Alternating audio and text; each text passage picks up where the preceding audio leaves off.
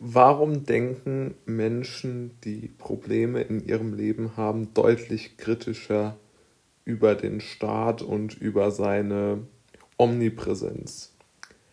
Aus meiner Sicht ist es nicht mehr von der Hand zu weisen, dass Menschen, die mit ihrem Leben tendenziell unzufrieden sind, eine kritischere Haltung gegenüber dem, dem Establishment haben, so würde ich es mal nennen das ist jetzt gar nicht mal auf unser aller Lieblingsthema Corona bezogen, sondern es ist einfach die grundsätzliche Annahme,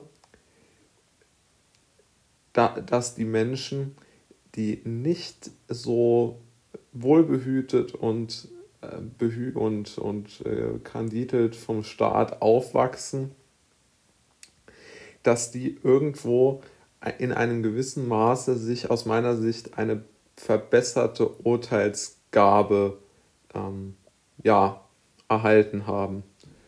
Und da gibt es aus meiner Sicht sehr viele Gründe für. Zuallererst einmal ist es absolut wichtig und richtig zu sagen, ähm, dass wir unbedingt mehr Leute brauchen, die gegen den Staat oder gegen das Establishment denken. Denn der Staat erledigt ja seine Aufgaben von Tag zu Tag schlechter. Er versucht jetzt mittlerweile ähm, durch die Politiker, die ihn vertreten, so seine Versäumnisse wegzukaschieren. Aber wir stehen ja vor riesigen Problemen. Der demografische Wandel wird die Rente atomisieren. Wenn die Grünen an die Macht kommen, wird die Automobilindustrie zerlegt. Und zu guter Letzt haben wir ja dann doch noch den lieben Lockdown, der uns sicherlich auch noch die ein oder andere schlaflose Nacht oder das schlaflose Jahr bringen wird.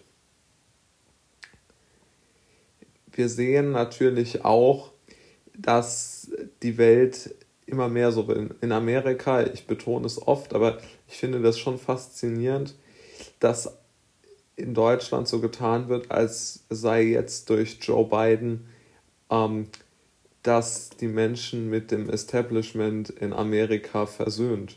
Ich glaube das komplette Gegenteil. Über 70 Millionen Amerikaner haben Trump gewählt. Ich habe bisher immer noch nicht von Biden gehört, was er für diese 70 Millionen Amerikaner machen möchte, die ihn nicht gewählt haben. Aber gut, aus meiner Sicht ist es völlig, völlig klar, dass unser Land von Mensch oder einfach dysfunktional regiert wird. Wir haben eine schlechte Infrastruktur, wir haben ein schlechtes Ausbildungssystem, wir haben ein ganz, ganz, ganz, ganz, ganz, ganz archaisches Gesundheitssystem. Also der Staat hat ja seine Aufgaben gegenüber dem Bürger überhaupt nicht wahrgenommen. Und aus meiner Sicht bedeutet das ganz klar, wir sehen immer mehr den Staat von seiner, äh, von seiner schlechten Seite. Jetzt, ich sage wir in Bezug auf die Menschen, die nicht Teil des Systems sind, die keinen guten Job haben, die nicht vom Staat mit Rente versorgt werden, die nicht ähm, in dieser Wohlfühloase, die Deutschland zum Teil ja noch bietet, leben, sondern die halt jung sind und sich ihr eigenes Leben ähm, ja praktisch erarbeiten müssen noch. Und da sehe ich einfach die Problematik. Die Problematik ist schlicht und einfach dort gegeben.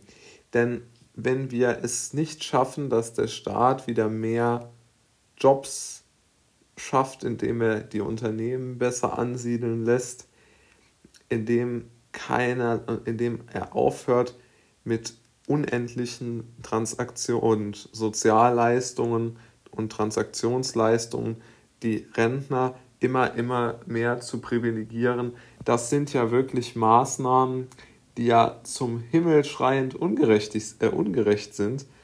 Aber wir lassen es leider als Gesellschaft zu viel zu, dass insbesondere die jungen Menschen, die aus nicht besonders wohl situierten, gut situierten Familien kommen, dass die abgezockt werden ohne Ende. Ja, und es ist aus meiner Sicht völlig absurd, wie mit dieser ähm, Maschinerie weiterverfahren werden soll.